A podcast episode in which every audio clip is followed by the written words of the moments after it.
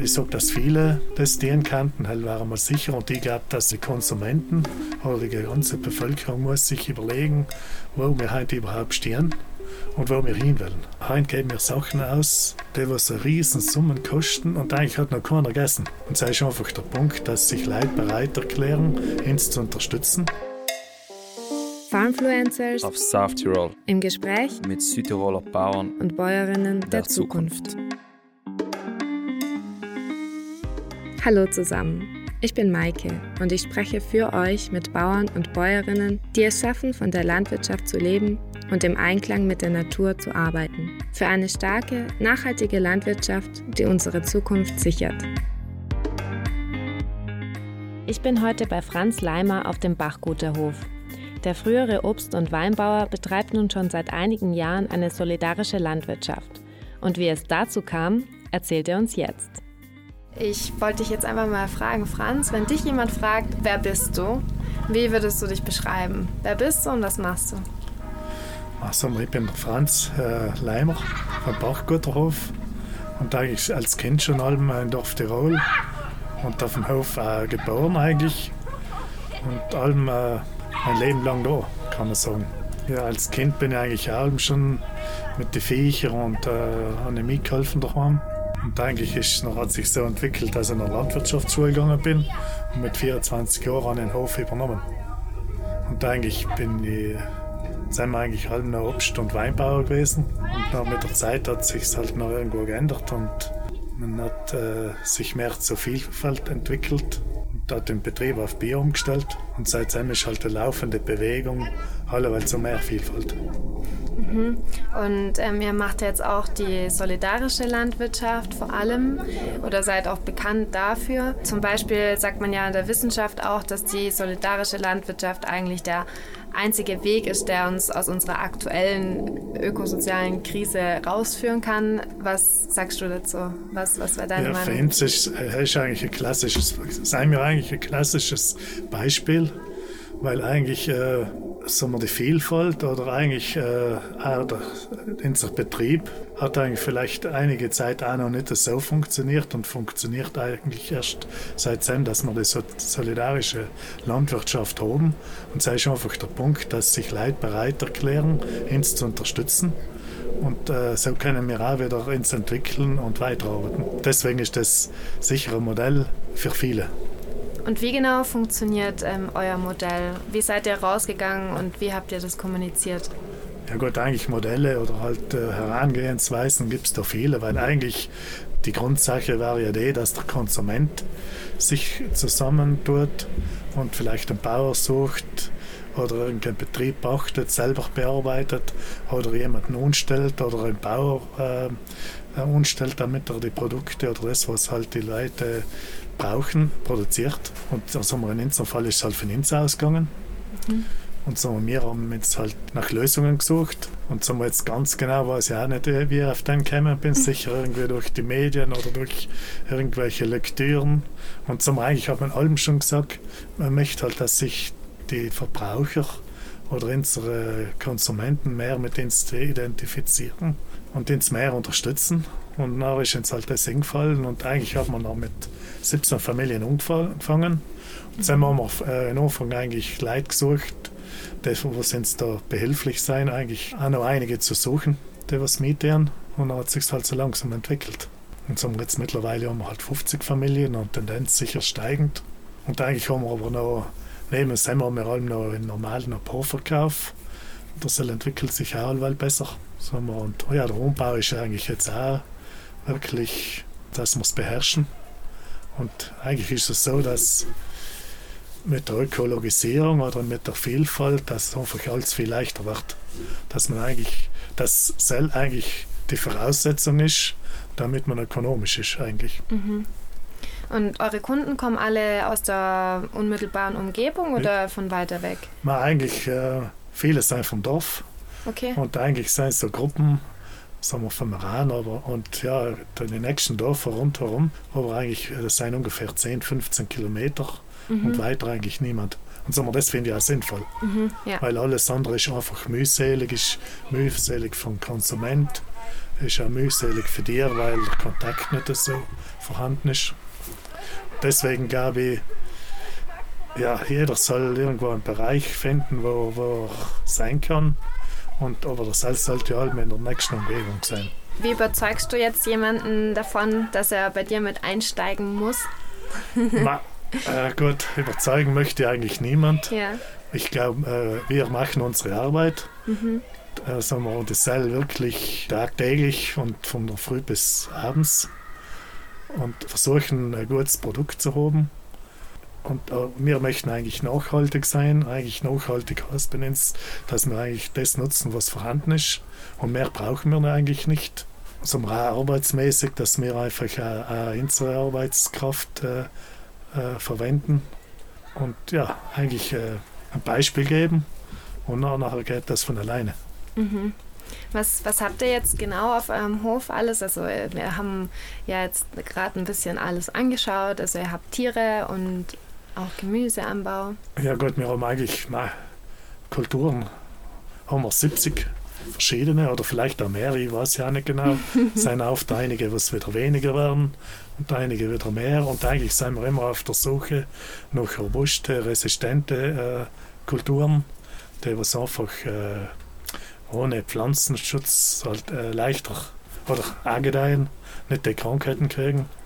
Und Kulturen, ja, die, was die eigentlich, was die Leute auch wählen oder was ihnen schmeckten. Na, gut, dann haben wir Kulturen, die was vielleicht Alm sein oder einige sein äh, wie als, wie soll man sagen, als Belohnung oder Zuckerle. Sagen wir wie, wie Erdbeeren oder gewisse Sachen hat man halt einfach, weil sie dazugehören auch und weil sie für, für, die, für den Konsument oder für unsere Leute was uns da unterstützen und bei uns einkaufen, für das eben halt eine Bereicherung ist. Wie in letzter Zeit Melonen, äh, Zucker- und Wassermelonen, aber sonst eigentlich Bärenobst haben wir einiges und alle mehr noch Exoten, alle möglichen. Äh, Indianer, Bananen, Mini-Kiwi, Süßkartoffeln. Und wie wird es angenommen von euren? Na, eigentlich ja. Oft ist es mehr, dass die Leute probieren und mit der Zeit ist eigentlich wirklich, dass es sehr verlangen, weil es ja, oft etwas Besonderes ist und auch gut schmeckt. Mhm. Also die Exklusivität von eurem ja. Angebot macht es schon auch aus. Ja, wir haben vieles, nicht zu jeder Zeit. Mhm. Und, und ja, man verbessert sich alle, weil mehr, weil man sieht, das kommt jetzt gut an, du kannst mehr machen. Und unsere Produktion ist eigentlich genau unserem Absatz angepasst. Und das ist einfach super. Ja. Dass man das, was man umbaut oder was man plant, dass man weiß, das wird äh, konsumiert und nicht, nicht, dass es ins Eck geschmissen wird. Bisher ist bei euch vielleicht der Eindruck entstanden, dass es bei Franz hauptsächlich um Gemüse geht. Aber das stimmt nicht ganz. Trotz der geringen Flächengröße gibt es hier auch Tiere, die sind vor allem zur Selbstversorgung der Familie und für den natürlichen Nährstoffkreislauf da. Franz meinte im Vorgespräch sogar, dass er ohne sein eigenes Fleisch lieber Vegetarier wäre. Es sind also nicht viele Tiere. Ich habe drei Rinder und sechs Schweine gezählt. Bei beiden hat Franz eine Rasse gewählt, die sehr klein ist und sich daher für kleine Flächen sehr gut eignet. Die ausgewachsenen Dexter-Rinder zum Beispiel, die reichen mir bis zur Taille. In die habe ich mich natürlich sofort verliebt. Das ist auch ein wichtiger Punkt für uns, dass wir einfach den Kreislauf alle mehr, alleweil mehr erschließen. Sondern dass wir einen eigenen Dünger haben, dass wir die Pflanzen und Pflanzen, die was wir wollen, sagen wir jetzt pflanzenmäßig, macht uns schon eine Gärtnerei aber auch nach uns, unsere Vorgaben und nach unseren Wünschen. Das ist eigentlich, wie wir es machen hatten. Und so eben, der wichtige Punkt ist für uns einfach der Boden, die Düngung, dass wir in eigenen Dünger viel haben. Die Vision, dass wir eigentlich unseren Boden äh, alle besser machen und nicht schlechter. Und zum auch, dass wir die Umwelt schützen, heißt aus allem der Boden besser, die, das Grundwasser besser, die Luft nicht belasten mit irgendwelchen bedenklichen Stoffen. Und eigentlich, dass unsere Nachbarn, die was rundum sein, äh, ins akzeptieren können und nicht äh, allem schimpfen vielleicht oder so, ja. Ist das ein Thema mit den Nachbarn? Nein, ist eigentlich bei uns kein Thema oder halt äh, gespritzt wird fast gar nichts. Und die Düngung ist sowieso ökologisch stinkt dort noch auch nichts. Und da müssen die Nachbarn eigentlich schon zufrieden sein. Ihnen ist es auch bewusst, dass man vielleicht einen anderen Weg eingeschlagen hat mhm. im Vergleich zu anderen. Dann habe ich Franz gefragt, wie sich die Umstellung auf biologische Landwirtschaft auf seinem Hof entwickelt hat. Wenn wir jetzt umgestellt haben auf Bio, haben wir in Anfang auch noch äh, Wein gehabt. Und da hat man eigentlich äh, so das chemische Mittel im, im, im Sprüher gegen ein biologisches ausgetauscht und sonst vielleicht am Anfang noch nicht viel geändert. Aber uns hat sich jetzt eben gewaltig geändert, dass man eigentlich Sprüher, kann sagen, nicht mehr verwenden oder, und lernen wir mit der Rückenspritze äh, einige Sachen mal behandeln, wenn es wirklich Probleme gibt. Und sonst versucht man halt sehr vielleicht mit Netze abzudecken, wenn es Probleme gibt. Die, die Kulturen gar nicht mehr pflanzen, die was äh, Probleme geben. Und so hält sein halt unsere Lösungen. Was waren sonst so die größten Herausforderungen jetzt auch auf eurem Weg hin zur solidarischen Landwirtschaft? Na, ist schon vielleicht auch, dass, dass die Konsumenten so mehr kommen. Mhm. Der Anbauplan ist vielleicht eine Herausforderung gewesen. Der Cell entwickelt sich laufend und, und ja, dann hat man halt ein paar Jahre nicht richtig intensiv daran arbeiten. Mittlerweile steht er eigentlich auch schon relativ gut. Mhm sagen wir, der Begriff solidarische Landwirtschaft schreckt eh schon viele Jahre. Mhm. Weißt, weil, weil solidarisch, ich weiß nicht, ist schon der, jetzt auch die Corona-Krise, mhm. äh, da, da ist noch die Frage, ob die Leute solidarischer werden, weißt mhm. und, und irgendwo, so, wenn, dann muss das mehr noch von den Konsumenten auskommen. Und dann muss man die SEM aufklären und die SEM irgendwo zu, in Gruppen zwängen oder keine Ahnung, dass sie sich irgendwo halt äh, zusammentun und dass sich das entwickelt. Weil, weil live am Bau raus äh, ja, ja, ist es schwierig oft da. Ja, ja das glaube ich. Weil in unserem Fall, du, na, so die Leute, die mit, holen ihr Gemüse, bezahlen oder, oder noch informieren wir sie über alles Mögliche. Funktioniert ja auch nicht einmal super, aber es geht. Letztendlich ist da noch viel mehr Potenzial. Mhm. Lei, Lei, Leute braucht es halt einfach Aufgeklärte und Konsumenten, die was vielleicht auch mal, keine Ahnung, eine Stunde opfern oder zwei, weißt, oder, oder da irgendetwas etwas, äh, mit, mithelfen oder, oder, oder mhm. nicht jetzt immer auf dem Hof, sondern vielleicht bei der Organisation mhm. oder, oder mit anderen kommunizieren oder irgendwelche Aktivitäten miteinander äh, anstoßen. Und es äh, ja, oft ein bisschen. Und, und, wo könnte diese Aufklärung stattfinden? Was meinst du? Gehört sowas in die Schule? Ja, ähm. das wahrscheinlich in den ganzen Bereichen. Mhm. Schulen, ja, überhaupt schon in die, in alle, in die Schulen, die was eigentlich dafür zuständig sein vielleicht. Mhm. Oder, oder auch was in der Aufklärung, in der Ernährung, äh, wie, wie, wie Entwicklung von der Gesellschaft, Politik, im Großhandel oder irgendwo im Geschäft kriegst du als zu jeder Zeit Mhm. Und, und dann macht sich keiner Gedanken darüber, äh, was eigentlich der Nachbrennen tut. Mhm. Ja, Oder tun könnte. Ja. Weil das Problem halt ist ja eigentlich, dass überall die Einheiten viel zu groß werden, dass das Leim produziert wird, um Rohstoffe irgendwo hinzuliefern und nicht mehr um die Nachbarschaft oder, oder auch äh, regionale Kreisläufe äh, zu unterstützen und zu fördern. Weil wenn die Tiere, was weiß ich, wie hingekacht werden zum, zum Schlachten und nachher kommt das Fleisch wieder zigtausende mhm. Kilometer zurück. Ja. Oder als, äh, und als nächstes, es darf alles nichts kosten. Aber, aber anders gesehen, das Handy kostet ein Heidengeld, das Auto kostet ein Heidengeld. Oder heute geben wir Sachen aus, die was riesen Summen kosten und eigentlich hat noch keiner gegessen. Ja, ja. Und, und, die muss man, und, und, eigentlich muss sich der Mensch schon bewusst sein, was eigentlich wichtig ist. Ist es die Ernährung oder ist es, keine Ahnung, die Reise nach Dubai? Oder oft einmal denkst du, warum soll ich da jetzt stundenweise irgendwo reden und machen und dienen und noch bis im Endeffekt, äh, ja, passiert noch echt nicht oft. Ja, klar. Ja, also, also ich bin sehr dankbar, dass du dir die Zeit für mich genommen hast. Ja, passt schon. Und habt ihr viel äh, investieren müssen in Werbung? Oder? Werbung haben wir eigentlich halb gratis gekriegt, weil bin sicher die Medien nur noch durchhalben kommen. und, äh, aber ich merke eigentlich, äh, die Werbung in dem Sinne, die was nach außen geht, so wir brauchen die Leute von der Umgebung. Und das erreichst du eigentlich gleich, indem du das Beispiel bietest. Und nachher ist eigentlich schon die Werbung.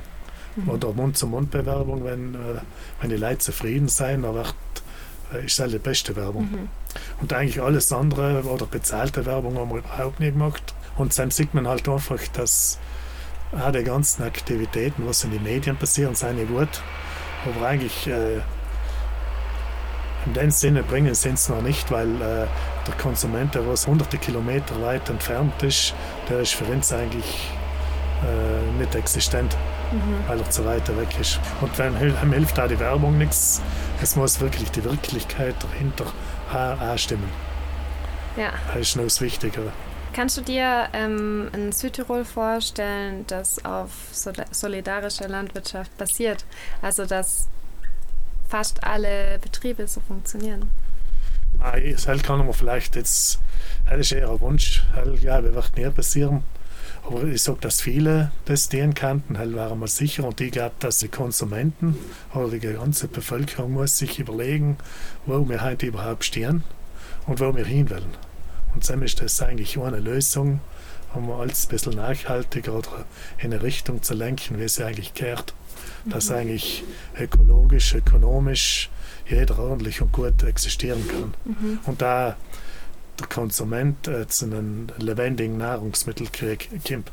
das was ihm äh, für sein Leben weiterhilft. Ja. Zu dem Thema finde ich immer ganz interessant. Oft ist es ja ein bisschen so, dass das gesunde Nahrungsmittel, nachhaltige Nahrungsmittel, Bio, so ein bisschen wie, wie ein Luxusgut sind und damit jetzt für Menschen, die wirklich ein extrem niedriges Einkommen haben, nicht unbedingt so zugänglich sind. Hat die solidarische Landwirtschaft für so, also für solche Menschen auch was vorgesehen oder gibt es da auch ein Konzept, das solche Leute mit Ja, Sommerkonzepte gibt es viele. Man, wir haben ja nicht als ausgereizt, weil das zum Beispiel die Leute äh, mithelfen und kriegen dafür die Nahrungsmittel günstiger mhm. oder auch, dass sie welche einfach als Lohn kriegen, ist auch eine Möglichkeit. Mhm. Oder immer ein anderer ist, wenn die Konsumenten sich zusammentun und schwächere Gruppen auch auffangen, indem äh, die, die, die gut situierten mehr bezahlen und die anderen vielleicht weniger. Aber es sind alles Wunschvorstellungen. Aber ich glaube, irgendwo ja, muss sich vielleicht der Mensch muss sich bewusst sein, dass alles sein, seinen Wert haben muss. Und, und wenn ich glaube, wenn, wenn wir heute etwas Billiges kaufen, und heimkommen und das müssen wegschmeißen, dann ist es auch schon zu teuer gewesen. Ja. Was sind dann eure Zukunftspläne jetzt momentan? Ma, eigentlich die Pläne, soll wir sein, dass wir sicher gleich weitermachen. Die Familie hilft äh, mit, die Kinder haben ein Interesse. Und eigentlich hat es sichere Zukunft. Und sagen wir so, man entwickelt sich weiter, vielleicht, weil, oder man muss sich auch weiterentwickeln, weil die Umwelt ändert sich, alles ändert sich. Da muss man vielleicht die Kulturen noch mehr schützen. Da braucht es vielleicht noch so ein und das andere Gewächshaus. Oder vielleicht, dass man auch für, für längere Zeit wie im Winter oder so noch irgendwelche äh, frische Sachen oder Gemüsesachen umbauen kann. Und so das sind halt noch die Zukunftsziele.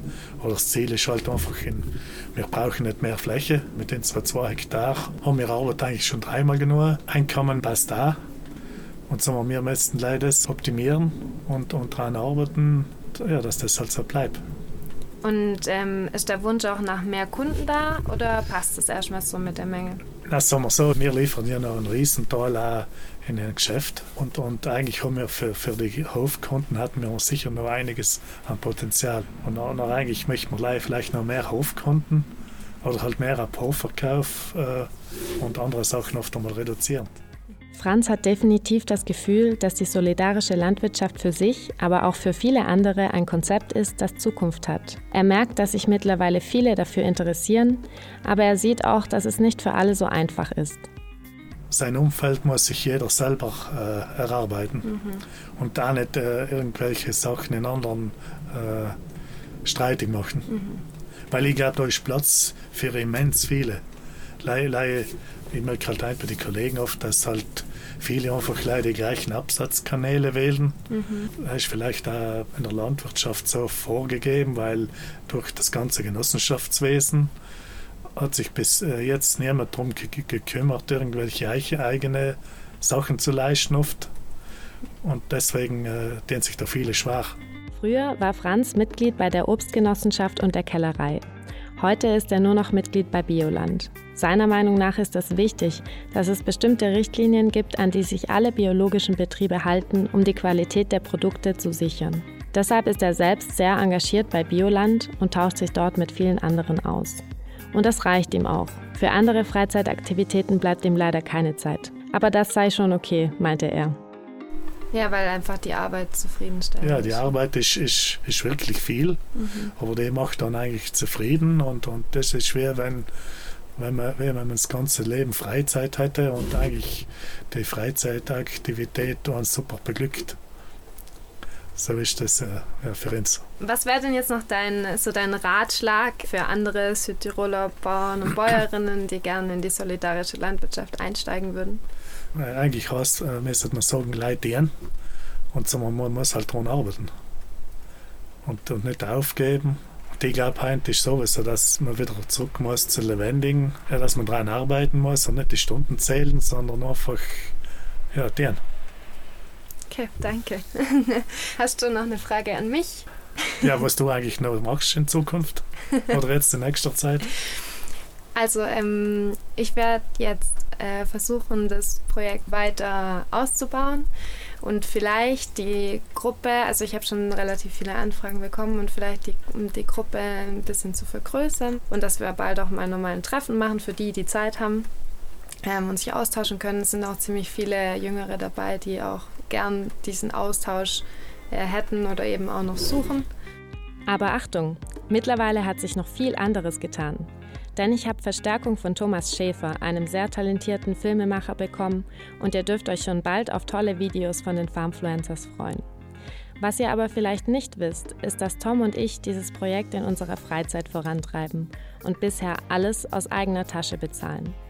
Das fängt bei den Kosten für das Podcast- und Webseitenhosting an und erstreckt sich über das technische Equipment für die Podcast-, Foto- und Videoaufnahmen. Wenn euch also gefällt, was wir hier machen, freuen wir uns über jede noch so kleine Unterstützung auf buymeacoffee.com. Den Link dafür findet ihr auf allen unseren Seiten.